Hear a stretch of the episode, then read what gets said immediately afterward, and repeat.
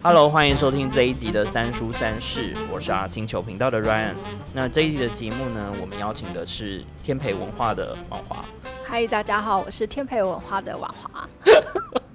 好，那我们今天要介绍的三本书是跟呃，我觉得是跟翻译或解读，如果广义的来讲，有关的三本书。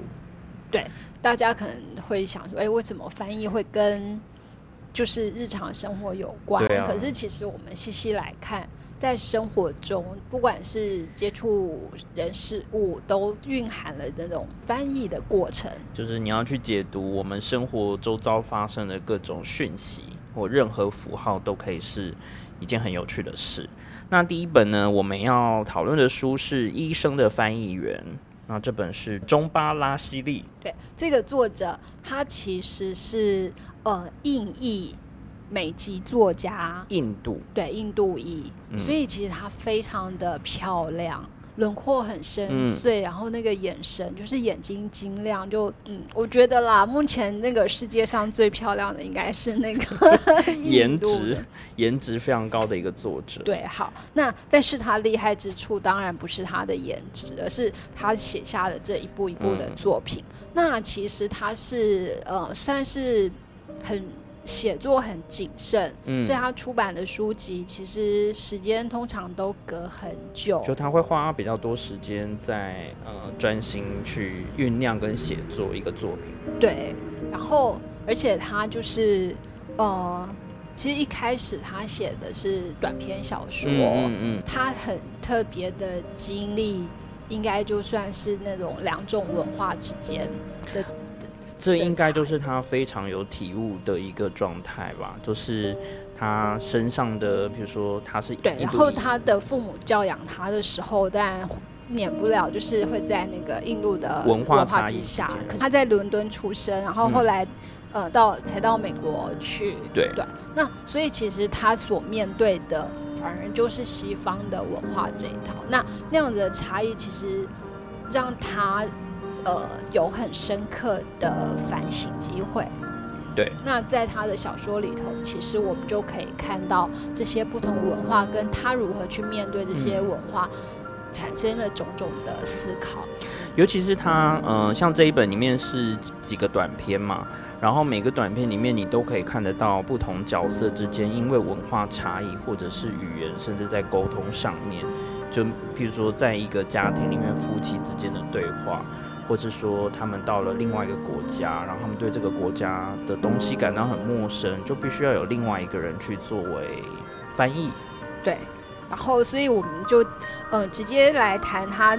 这个跟书名同名的这一部这一篇小说哈，因为这篇小说算是他出世提升之作，而且也是他一鸣惊人。嗯那他就凭着这篇小说，其实呃当年就得到了那个美国短篇小说奖，然后也得到那个欧亨利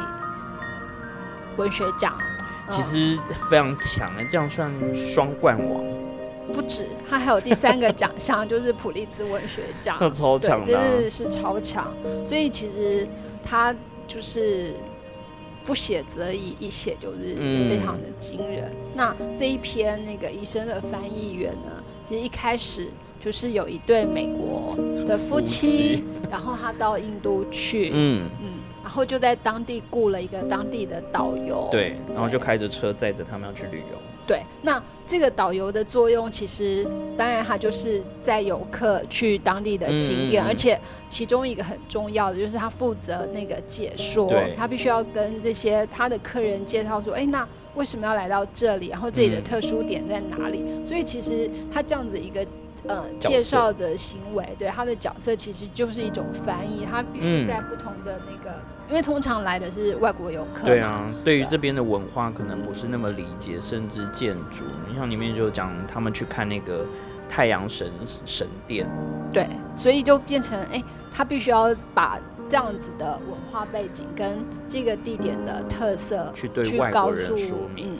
可是其实当他在做这件事情的同时，嗯他也会去审视，诶，他的顾客到底是什么样的人，好像要解读他的情绪，跟他听到这些资讯的反应，然后去讲一些哦，好像会引起他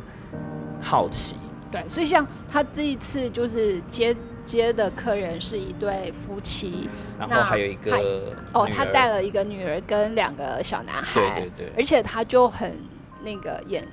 很锐利的注意到说，哎，其中一个小男孩的肤色好像比较没有那么深，嗯、他就开始就是他会留意到这些，而且他一开始问他问这嗯对夫妻说，哎、你们是回到印度吗？那可是其实那两个夫妻的回答就似乎有点。微妙，嗯，他就说哦，我们在美国出生，对。可是其实他就是知道，哎，从外表来看，嗯他们就也是印应该是的人，因为他常常在这好几篇里面都有类似的呃背景的设定，就是要么就是去印度，或是其中一个是印度来的人，然后他就会去看，哎，好，你的外表是印度的印度人的模样，可是他却就是仔细的去描述，哎，这个太太她穿的衣着如何？比方说，就是短过膝的那个嗯。裙子，然比较美式流行，对，然后他就说，哎，她的神情或者什么就不像嗯，嗯那个一般的印度女子可能会产生的反应。对。然后听到，比方说那个丈夫在跟女儿问说“你妈妈呢”的时候，嗯。他跟女儿讲的不是“你妈妈在哪里”，而是“哎，米娜在哪里”。嗯，所以她也会很惊讶，嗯，就说就是。哎，竟然称呼母亲不是是用母亲，而是直呼其名。嗯，所以在这些很细微的地方，就是可以都看到文化差，对他们对他对他们的观察，嗯嗯嗯，嗯，然后可是就是很好玩是，那除了这些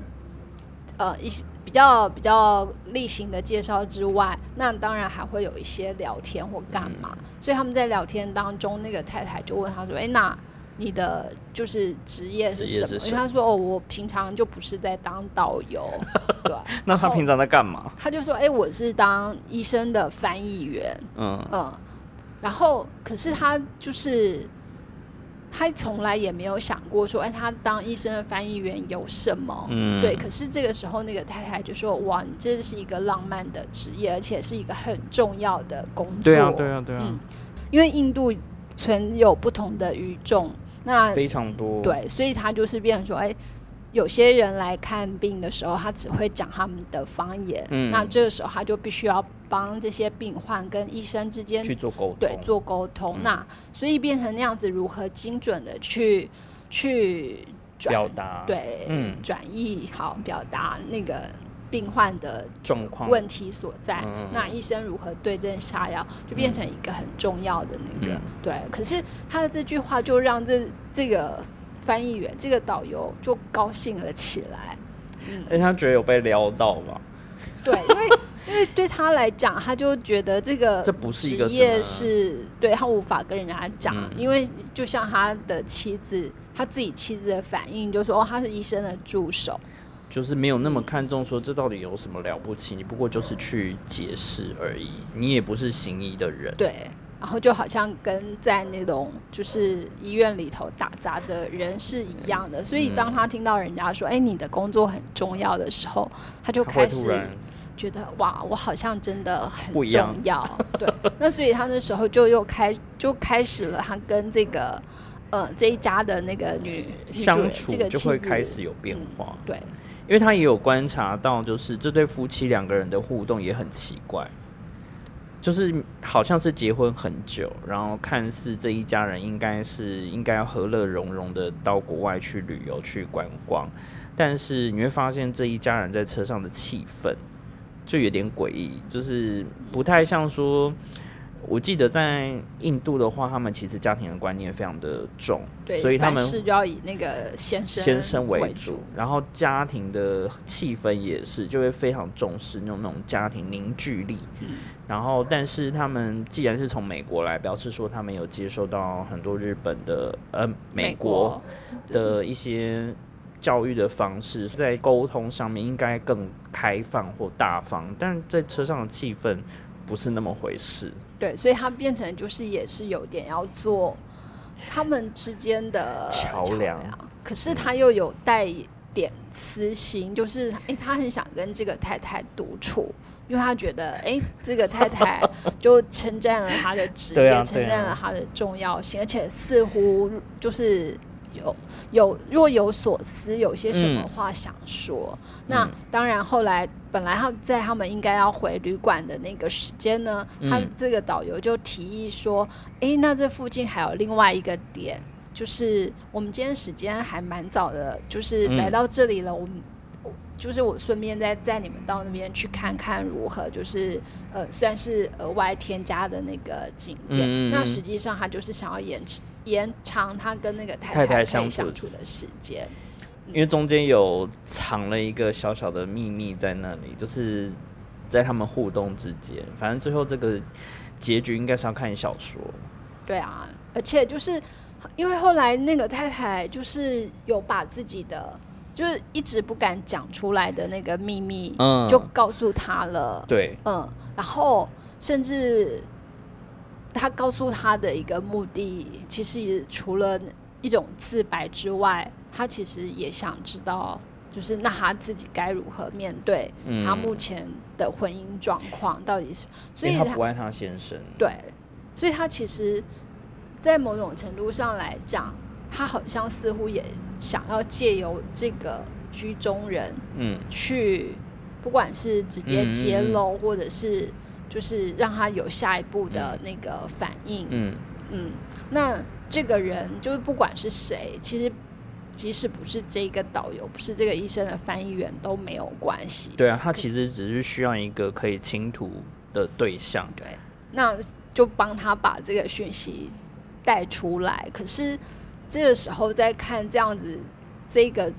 居中翻译者嗯。到底他能不能达成这个太太的愿望，嗯，似乎没有。似乎对有点困难，因为他还是会限于，比方说自己文化里头的一些嗯。既定观念，所以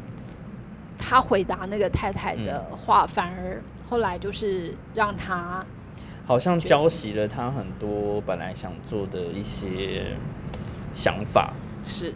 然后，因为像嗯、呃在里面很多对谈的过程啊，就是卡帕西就是那个导游嘛，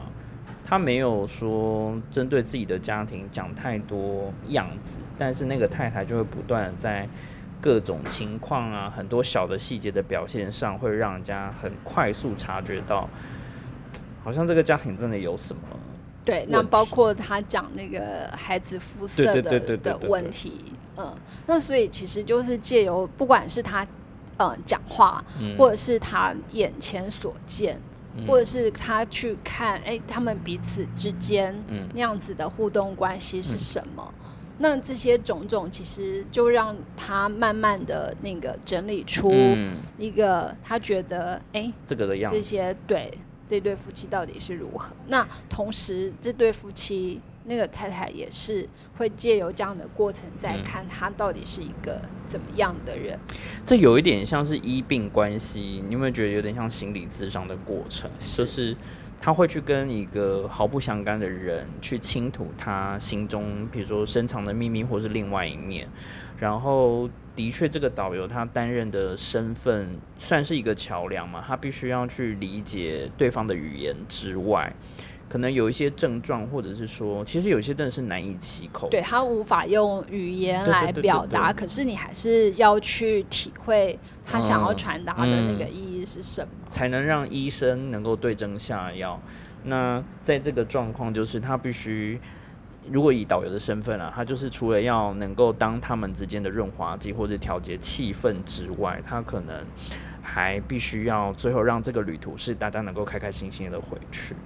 对，所以你看他的那个 翻译者的角色，就除了很重要。对最表面的那个语言的转译之外呢，其实他还担任了更多其他的功能。嗯，那其实我觉得就是从这里可以看到，哎。这个不管是不同文化间或不同人之间，其实好像也常常会需要这样子一个人存在，而且这个人常常就刚那个 Ryan 讲，就是哎，陌生人反而更能够承担像这样子的责任。嗯嗯嗯。那因为里面也有提到，就是嗯，很多关于太太身上的打扮，然后还有她的带的物件这些东西，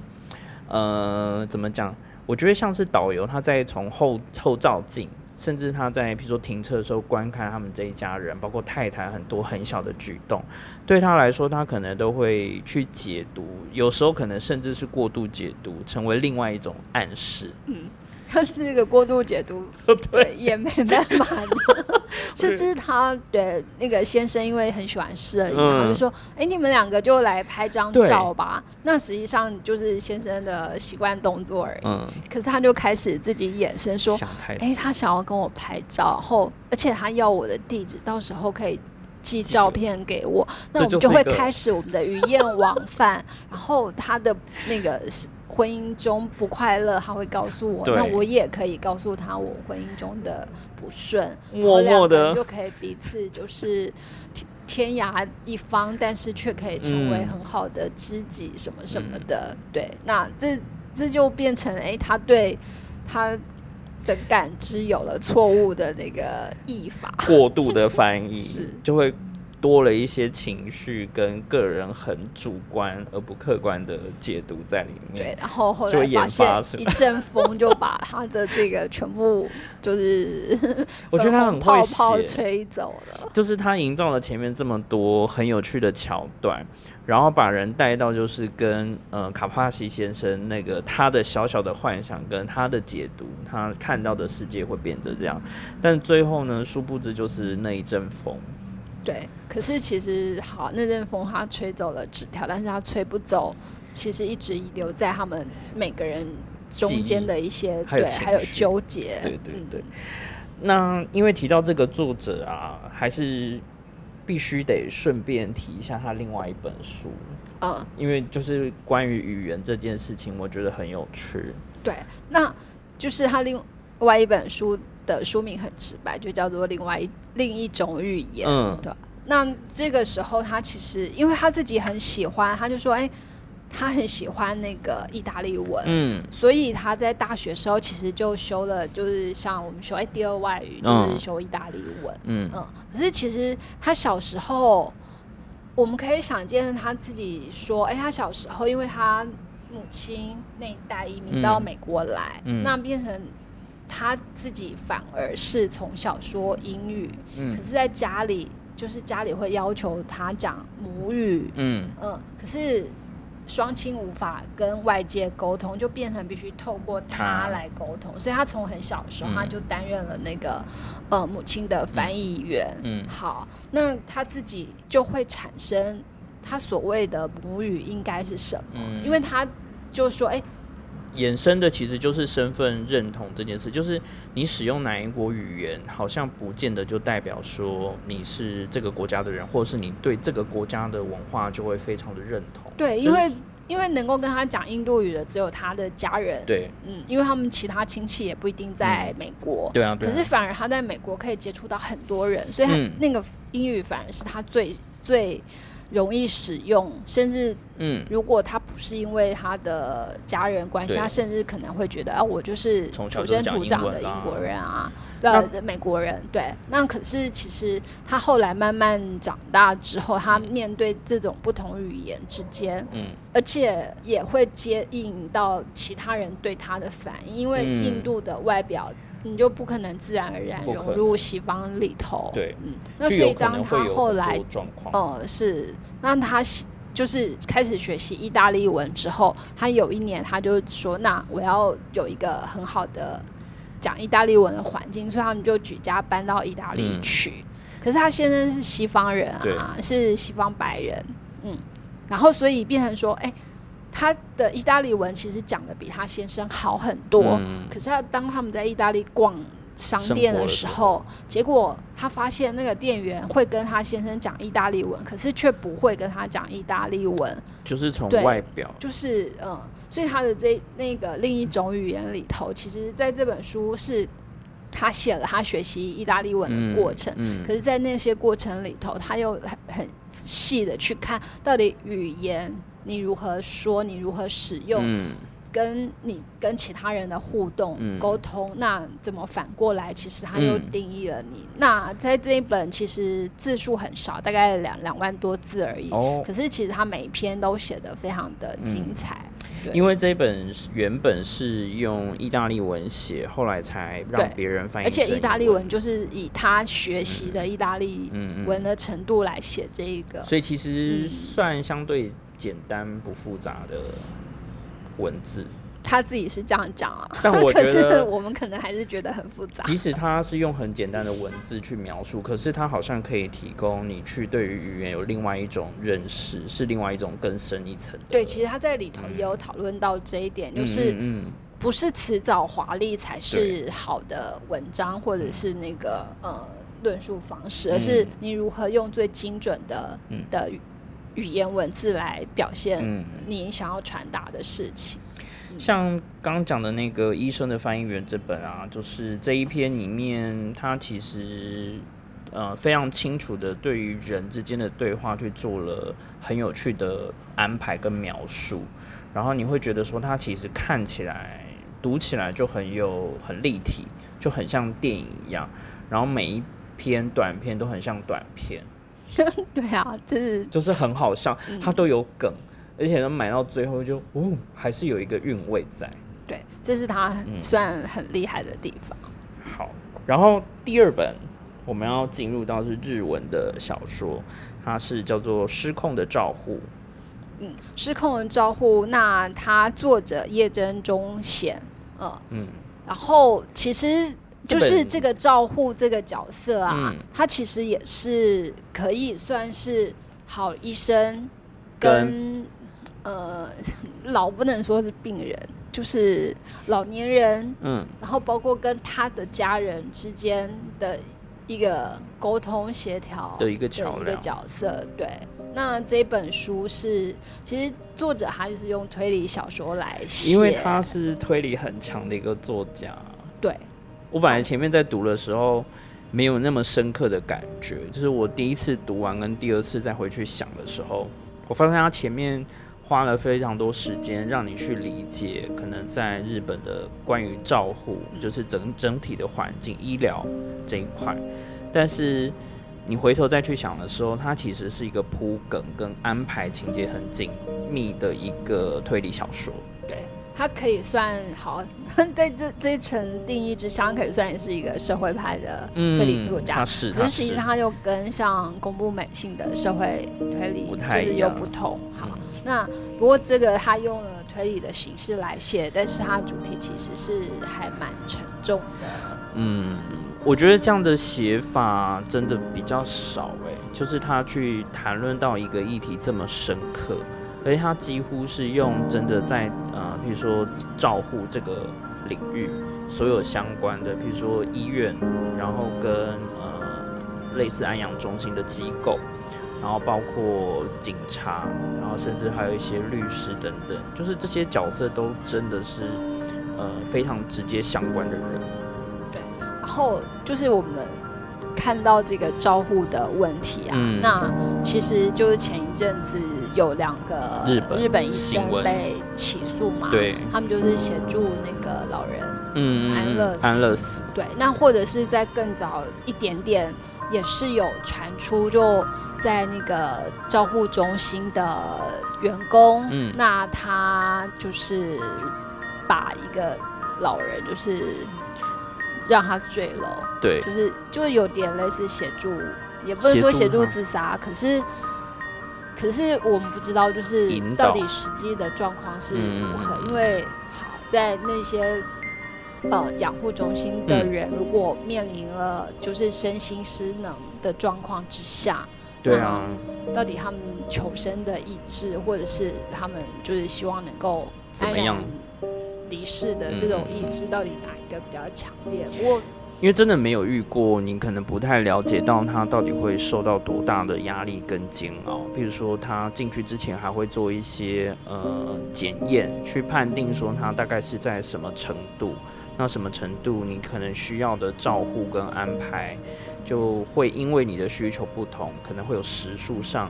然后再就是有没有需要到什么样的医疗的设备介入跟技术。嗯对，然后就是像日本，其实台湾跟日本很接近的地方，就是哎，我们它已经变成老年社会了。那台湾其实，在最近几年之内，大概也会达到那样子的一个程度。对。那日本很早就开始呃关注到长照这个议题。嗯。那在他们的文化里头，其实跟跟我们的文化中有一个很相似的地方，就是所谓的孝，就是所谓的家庭的那个招呼的力量。所以一样会要求，就是哎，如果长辈生病了，嗯，他就必须要回去照顾。像在录之前有跟王华聊到，就是我那十多年前还在日本的时候，其实就有发现他们对于呃社区或每一个小邻里里面的老人的照顾安养这一块是做的非常的彻底。就像说，他很早就有那个所谓的巡回车，他就是会定期去接这些老人，他可能是去固定回诊，那或是有一些是做复健。那甚至是在很小的区里面，他就会有一个很独立的安养中心。对，就是所以他们其实规划起来似乎就算比较完整。对，可是实际上在面临那个人口就是不断老化，而且这种需求越来越大的时候，老龄少子化，对老龄少子化，那所以就有些人其实，尤其是那个。如果你家庭背景、经济能力不够好的话，那其实你必须在很多人中去竞争，你需要的那个帮助。嗯，可是实际上，就国家不论提出再怎么完善的制度，或者是那个嗯，其实都还是都很难，因为每一个家庭的状况不太一样，然后再就是。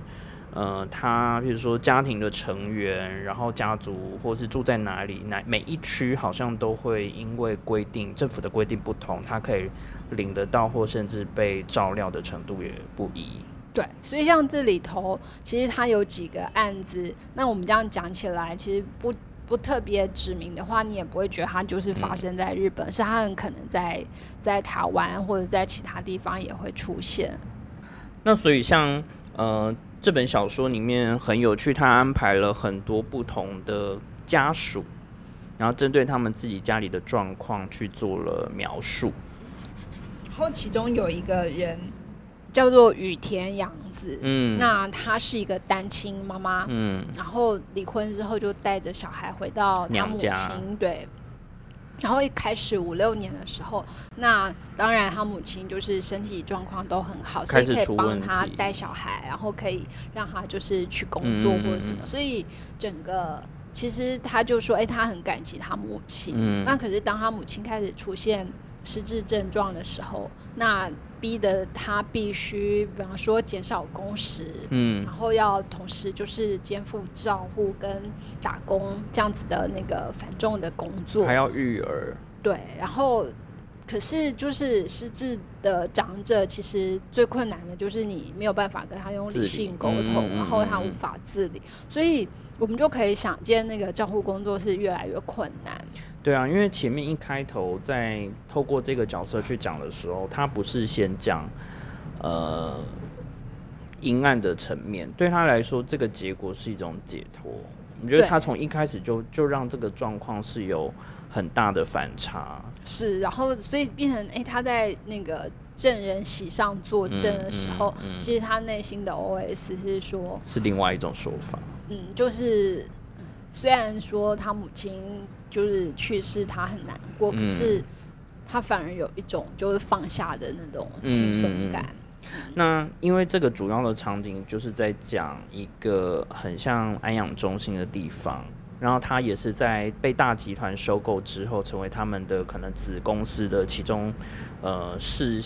事业的其中一环。然后里面几个角色，包括安养中心里面的固定的员工，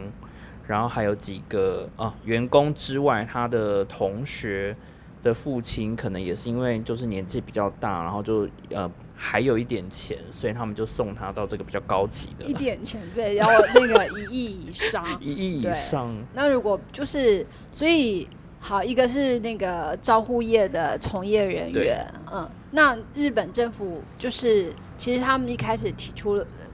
这样子的一个制度，然后好像也慢慢有上轨道。可是当一上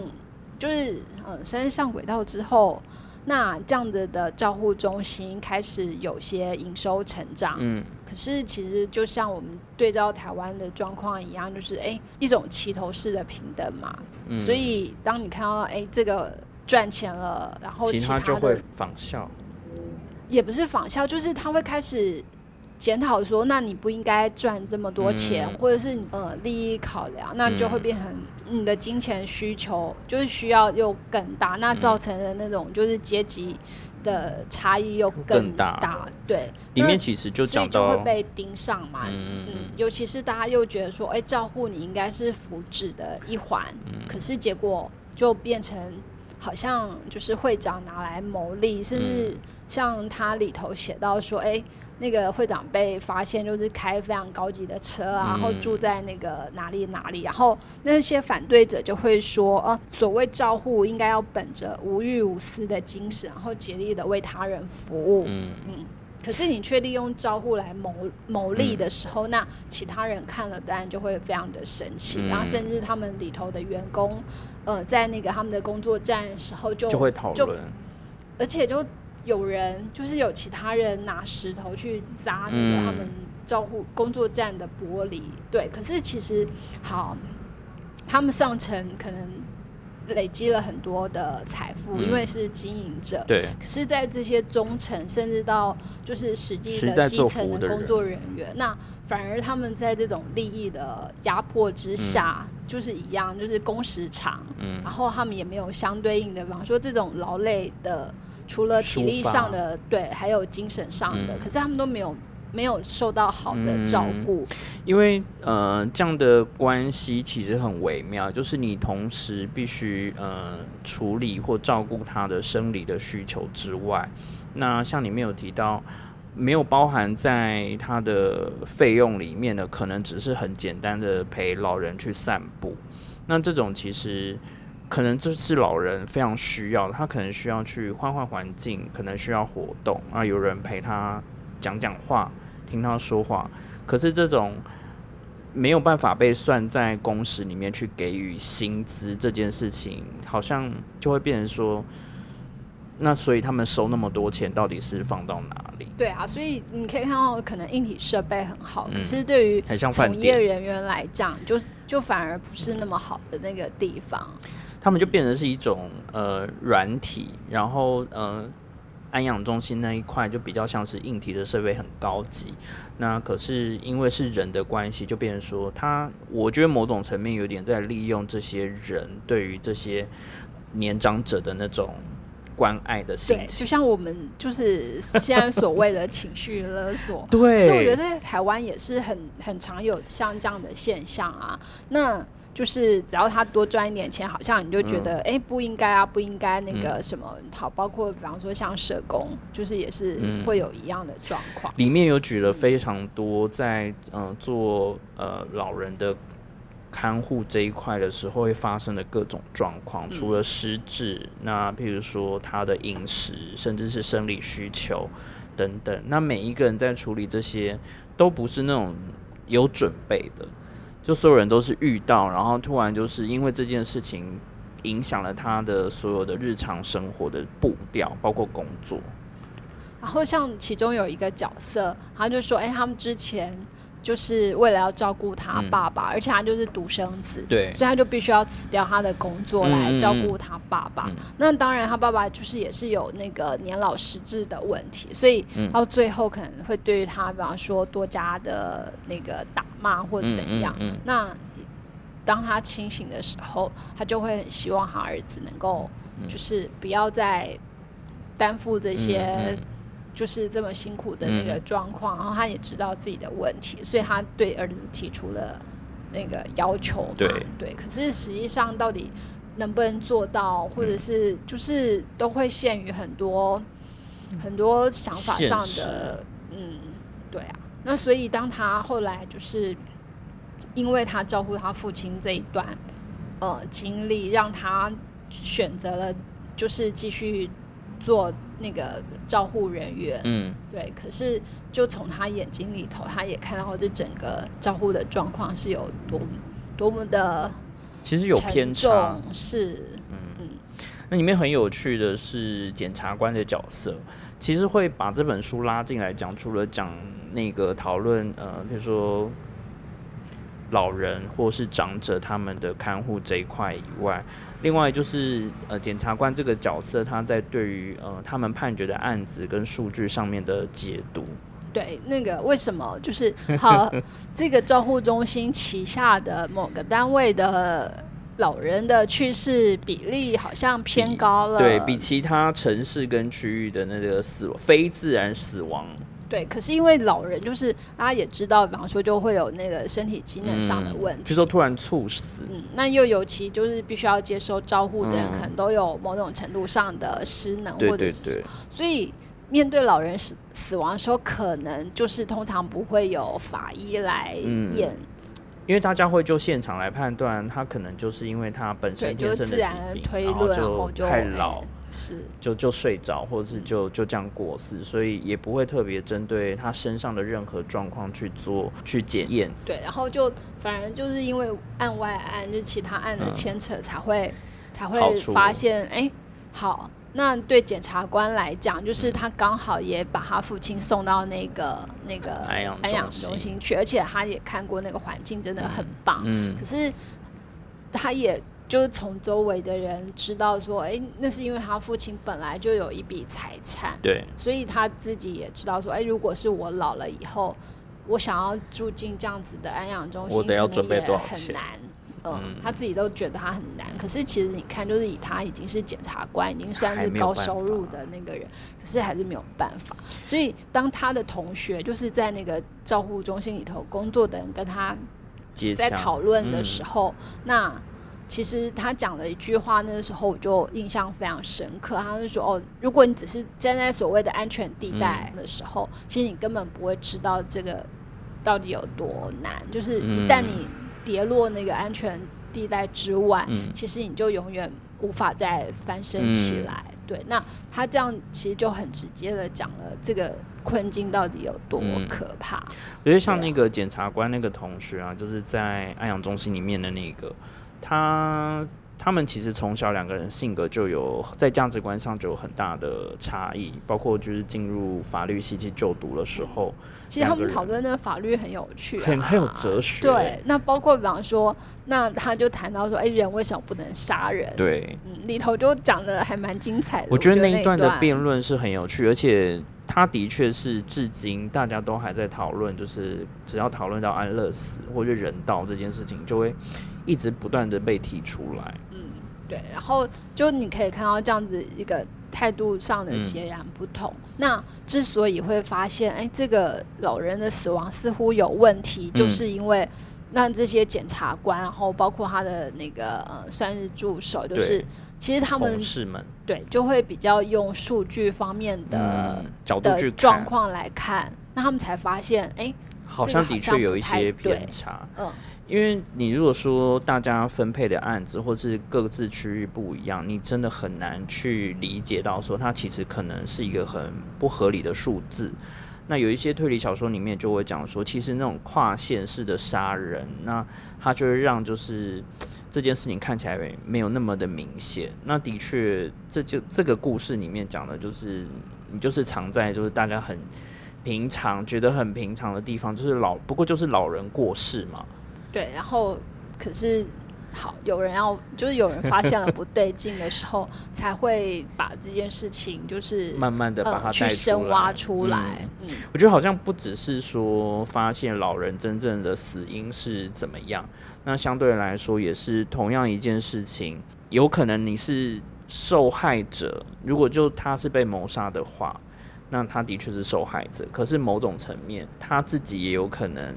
也是在某种困境里面，这个对他来说，也许不见得就是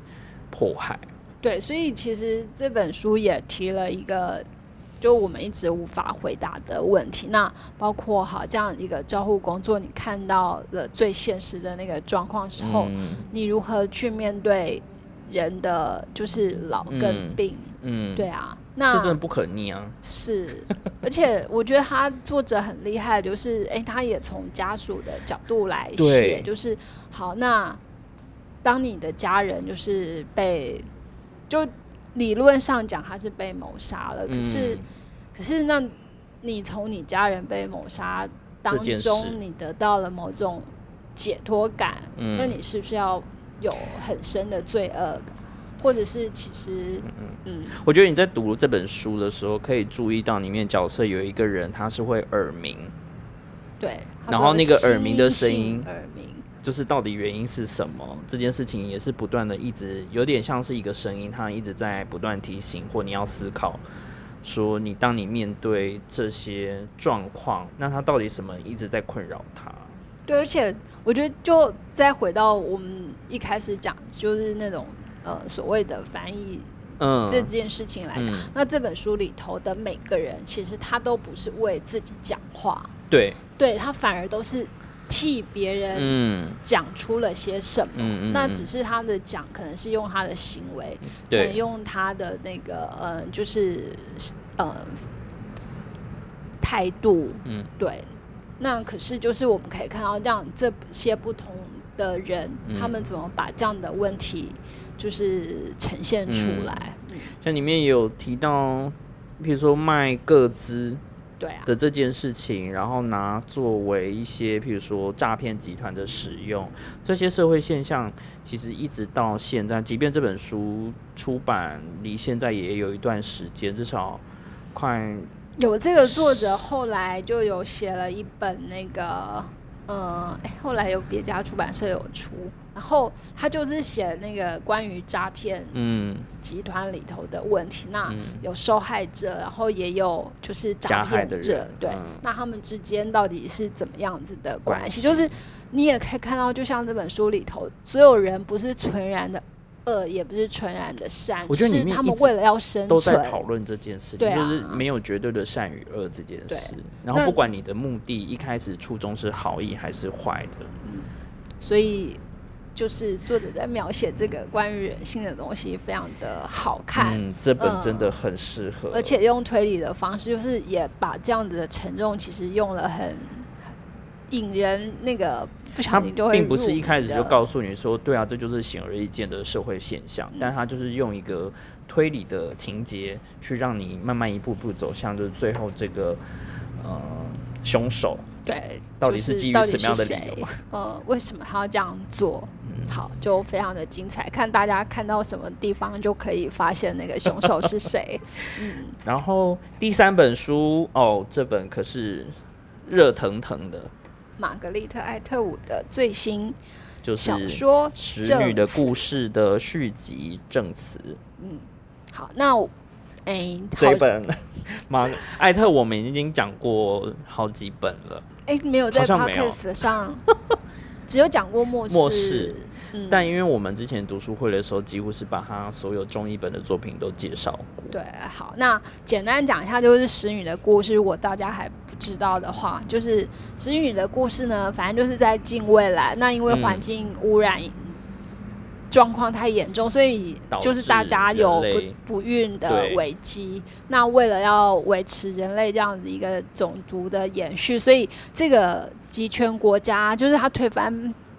呃，他从美国中独立出来，好了，独立成一个激烈国，那他们就要解决这个人口的问题，所以他就把其中一部分能够具生育的女性。编派他们为使女，那他所有的行为都受到控制。那他里头控制就是这些使女必须要到不同的的主主教家家里里去，然后负责生育。对负责生育，这是他们唯一的工作。嗯，像上一本就是呃《使女故事》出版之后，然后前几年有影集对，嘛，二零一七年就开始有就有影集，然后就发现，哎、他三十年前写的那个呃种种社会状况，竟然在最近这几年内根本就是大家印证。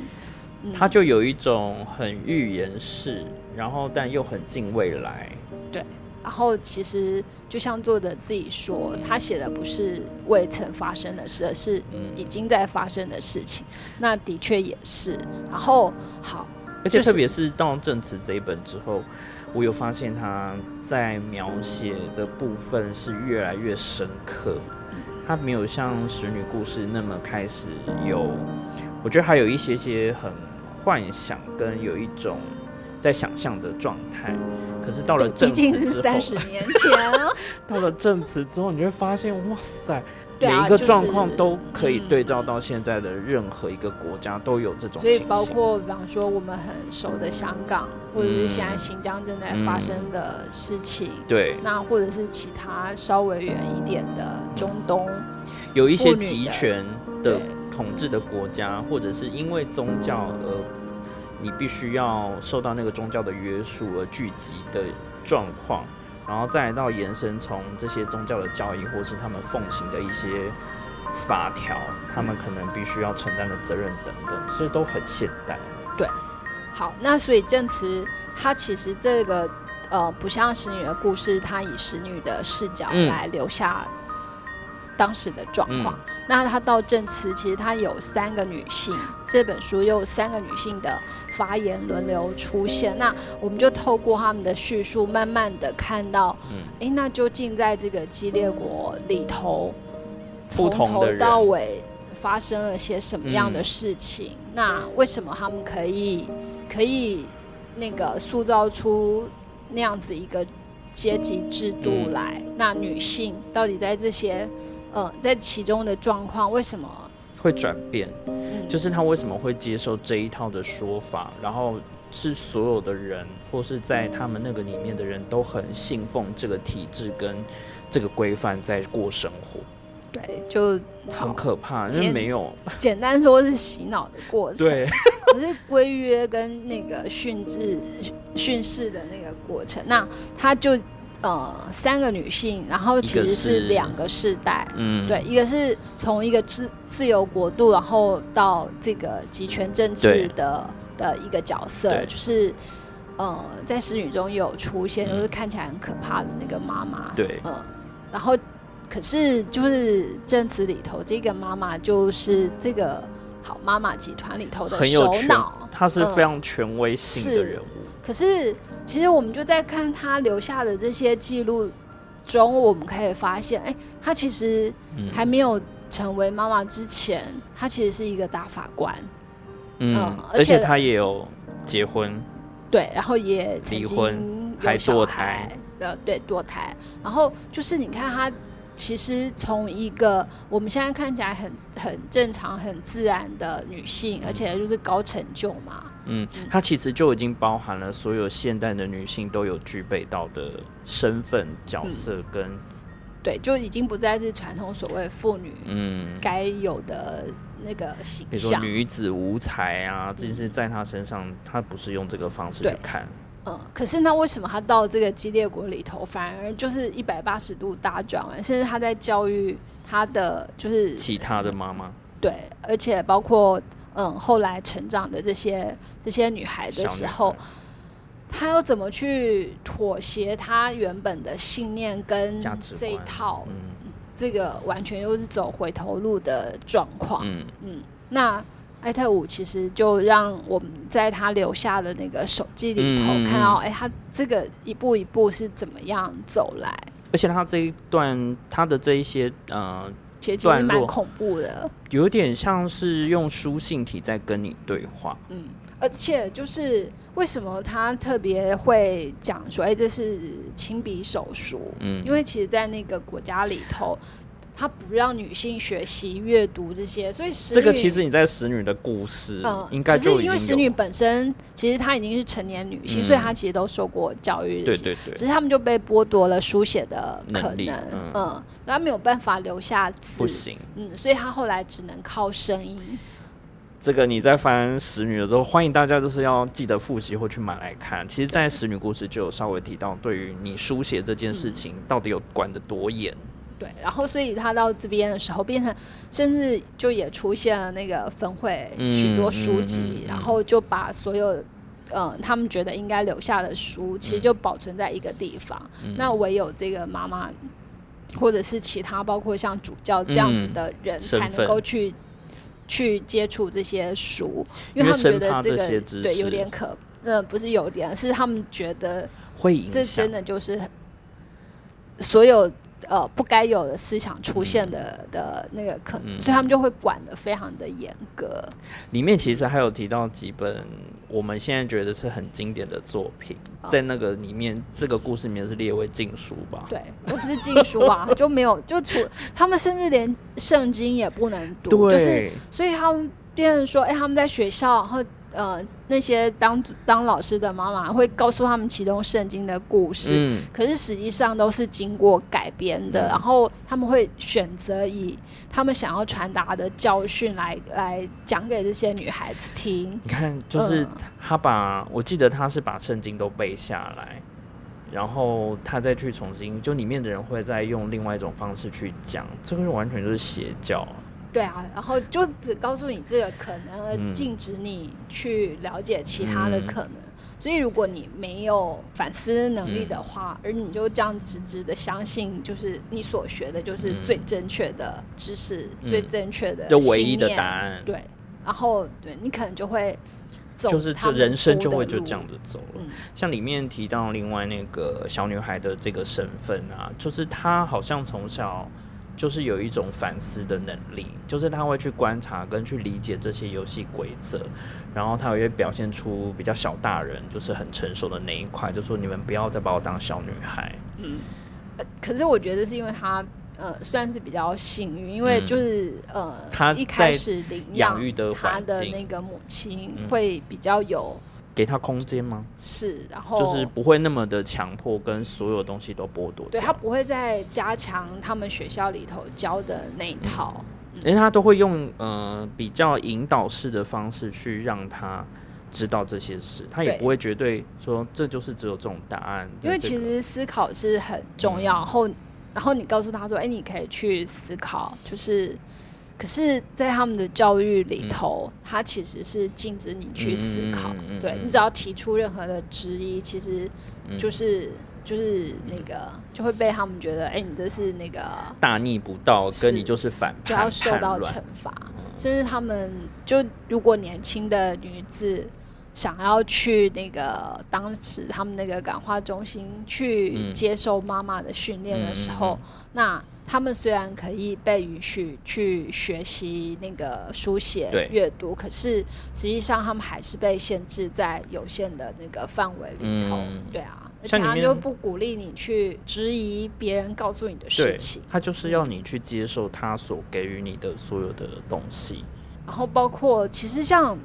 你头提到这些年轻的女子，嗯那可是因为他们就是是被主教家领养的，所以嗯我们可以看到，其实有些主教就是有恋童癖，他有很多奇怪的癖好，对就不管是他对使女，或者是甚至，我我觉得那个牙医的那一段也觉得让人家觉得很可怕。对，然后。但是，就是你看，在他们的这些教导之下，这些这些女孩，她们嗯其实是没有办法去去诉说。我觉得这就有点像，嗯、我们现在很很多人会真的开始认真讨论，就是女性的自主权跟女性的意识。嗯，然后当你看到这本书里头所描写的这种状况的时候，嗯那你一旦要去诉诉说这件事情，反而会被其他人质疑。有可能我觉得就不是说真的啊，我们就嗯很合理性的怀疑你是为了要污蔑这样有权威的人。对，那反而就让他们就更不敢去说。可是实际上这些问题都存在，所以你说他是不是就写出了我们现在依然在面对的那个对对问题？对对啊，那包括就是哎、他们怎么说？你以后你就是要嗯，成为那样的，夫人，然后你以后可嗯能就是要当马达或干嘛？那他们唯一的目的就是教化你，然后唯一可以提出那个就是只有掌权的那个大主教。嗯，对好，而且那好险，我们的这个 妈妈的首领就是，其实因为他自己在被被驯化的过程中，他知道他要生存下去，他必须要怎么样，嗯。所以他会我觉得那个过程配，合对啊，配合那个政权怎么样嗯。去、呃，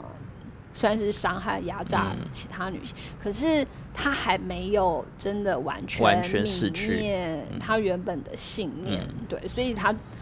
就是写下了这些，嗯。而且他也一再的重复说。我知道，就是其实当你们看到这些资料的时候，已经是你们也很会审判我，因为我嗯的确就是这个政权的帮凶。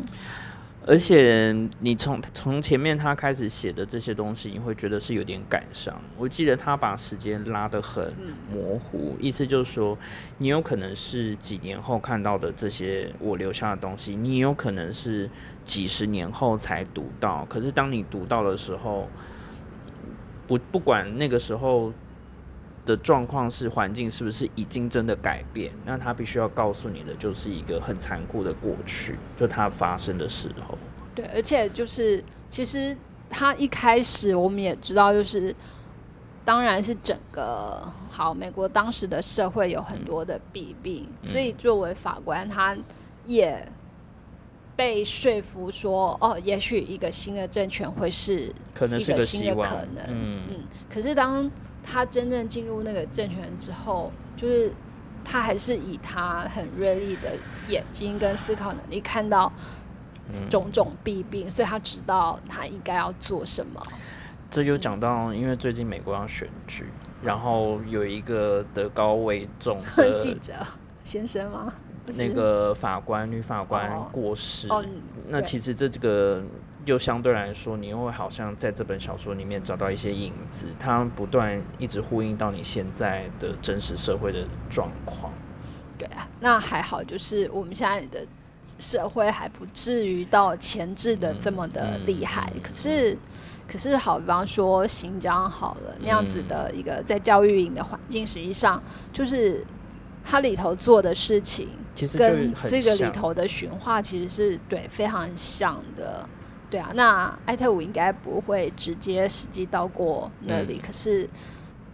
他知道，就是关于人要做出这嗯。多么不合理性、多么残忍的事情，都嗯。会有像说在可观察到的。嗯、呃里面的那个国家，然后他在他以外的地方过着是完全不一样的呃政权或者环境，然后里面的人都会去解读外面的人是另外一种，可能他是邪恶的，或者说那些要把女人从激烈国带出去的那些地下的组织都是很坏的，然后甚至就是一个很恐怖的组织。就是你看，在一个完全在洗脑你的环境里面，他就把所有事情解读成他想要你知道的样子。对，然后就是，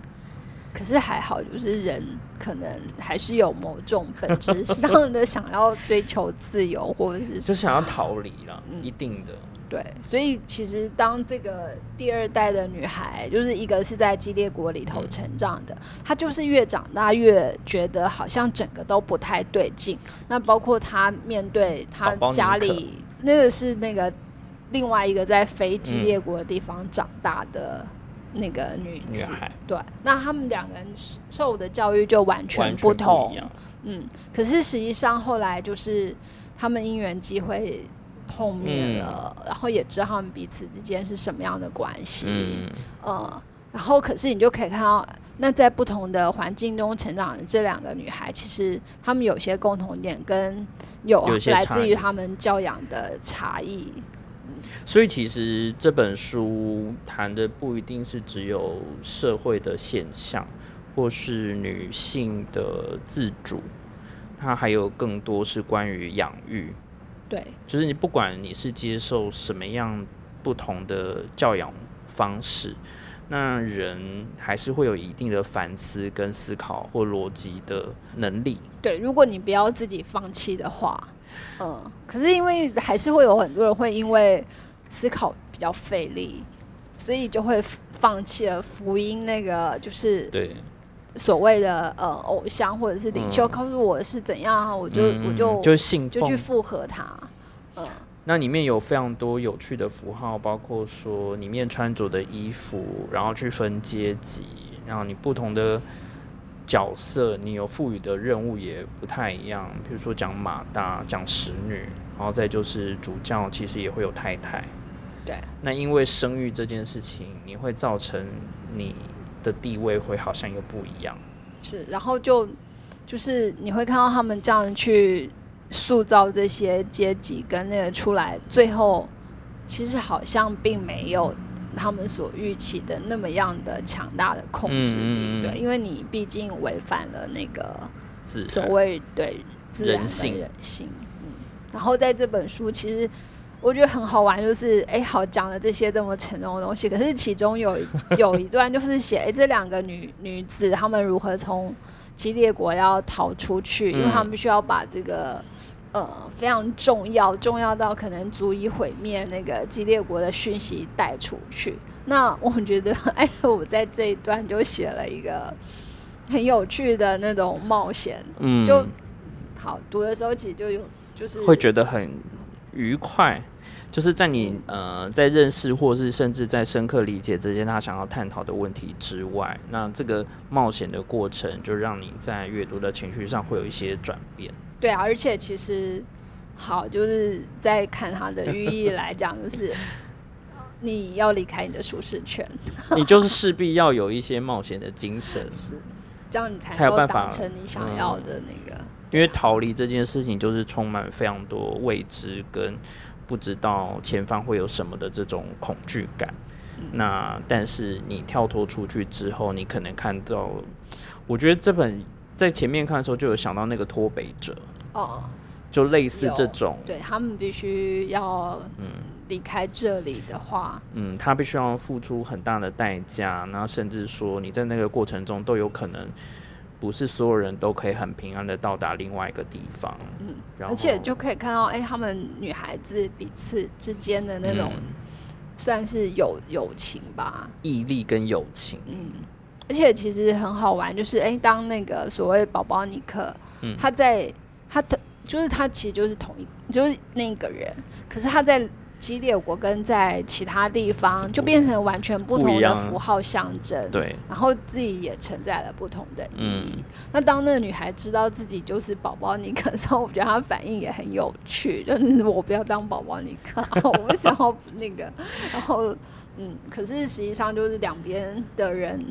好啦，激烈国要用他，就是要利用他，对，把他当成就是哎，他是需要救赎的对象嗯。或什么，就是有点把它神化、欸，就是让它成为一个可以膜拜或是崇敬的对象。那从从前面在搜寻他的下落的时候，其实那个过程就已经非常的，我觉得有点歇斯底里。嗯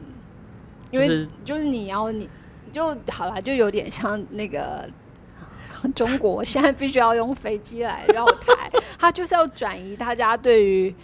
呃一些不合理现象的、嗯的焦点嘛，那就给你一个好像看起来那个冠冕堂皇嗯的的理由。由嗯，所以他们就说，哎、他们要去解救宝宝尼克。嗯对，可是实际上，当甚至反对的时候，也是用这个东西做号召嘛，对就是你要放过你宝宝尼克这个这一个角色。对，所以就是你可以看到同样一件事情，同样一个人，可是他们就用不同的，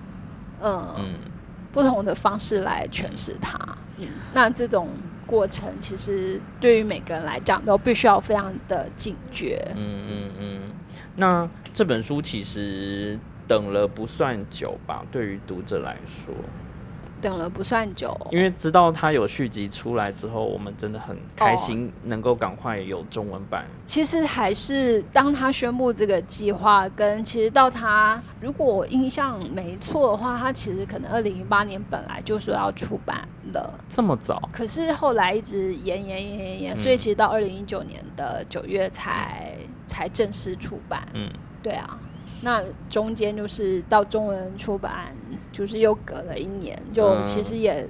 做了 很多的交涉一直在等待，然后可能他就是作者想要全球都嗯有那个，然后这次又特别，就是不像他其他。之前的作品就是封面是各自发挥，那这次有他这次他就有要求，就是他希望全球的图像都是统一的，哦，对，，所以我们看起来可就是我们会用那个主图像，嗯哼，所以你看到日文版或看到英文版或看到其他文版。就很容易认出来。嗯。嗯，那这本其实，在写作或是说出版之前，他其实自己也看过那个影剧版的版本。我觉得在这过程当中，应该都有一些其他的想法有萌发出来。可是因为他影剧版就是第二季之后，其实他就不算有参与，嗯对，然后就变成编剧自己嗯在那个自行发发挥，嗯，所以其实如果你想要就是对照着影集去看的话，你会发现，哎，怎么小说跟影集差异颇大？对，这个我们其实从是在不同的脉络之下完成的。从第一季第一集我就觉得不太一样。哦，他第一季对他就是故事，呃，主要故事当然是是那那个架构是架构还样的。是一样，那可是世界观它还是有。有添加一些可能其实书里头并没有出嗯现，比方说有一幕就是他们在医院，然后有一个、有另外一个女人就抢了他们的小孩，，嗯嗯嗯，就当做自己的婴儿。可是实际上在小说里头是没有这个这一幕的。不过在那什么《东京教父》里头就有这个、然后我就觉得，哎、哎、他不会看过金敏吧？他有可能、没有，当然哦。是不知道。对，就是就很好玩，因为可能影集它要也用某些方式来强调那个婴儿的稀有。嗯，那因为嗯、呃我觉得这几年出了非常多呃末世跟近未来的小说跟影集，里面讨论的都是跟于跟传宗接代、生育，然后未来很有关系，都透过小孩这个符号去传递。那我觉得艾特伍的小说在你看在每一本里面好了，这件事情好像都是他也会去关注的事情。对啊，就毕竟人类的未来要有人类，嗯，可是因为他本身就对环境议题有长期的关注跟的，所以他可能真的看到里头蕴含了很大的问题，那致使他可能觉得这些是需要讨论跟好好去理解。是好，另外呢，除了这一本之外，其实大家还可以，如果对于呃文字上你觉得读回去读《使女的故事》有点辛苦，还可以买它的图像小说。图像小说，嗯，那图像小说就是由另外一位那个插画家用用图画的方式来嗯，讲述使女的故事。对啊，那它的改编方式其实就没有像影集的改编幅度那么大，嗯，对，所以你可以把近二十万字，就是你可以看到他用两百四十页把它嗯这个故事展现出来，那可以帮助你就是诶更快进入这个正使女的故事的世界里面。是，而且非常的精彩。好，今天没有那么沉重，欢迎大家赶快去买书，然后有看小说是一种享受。对啊，好，那它会有出套书，然后也有图像小说，所以大家可以去买这本就是艾特伍的新书，跟培文化出版。那这一集节目就到这边，谢谢王华，好，谢谢大家，好，拜拜。拜拜。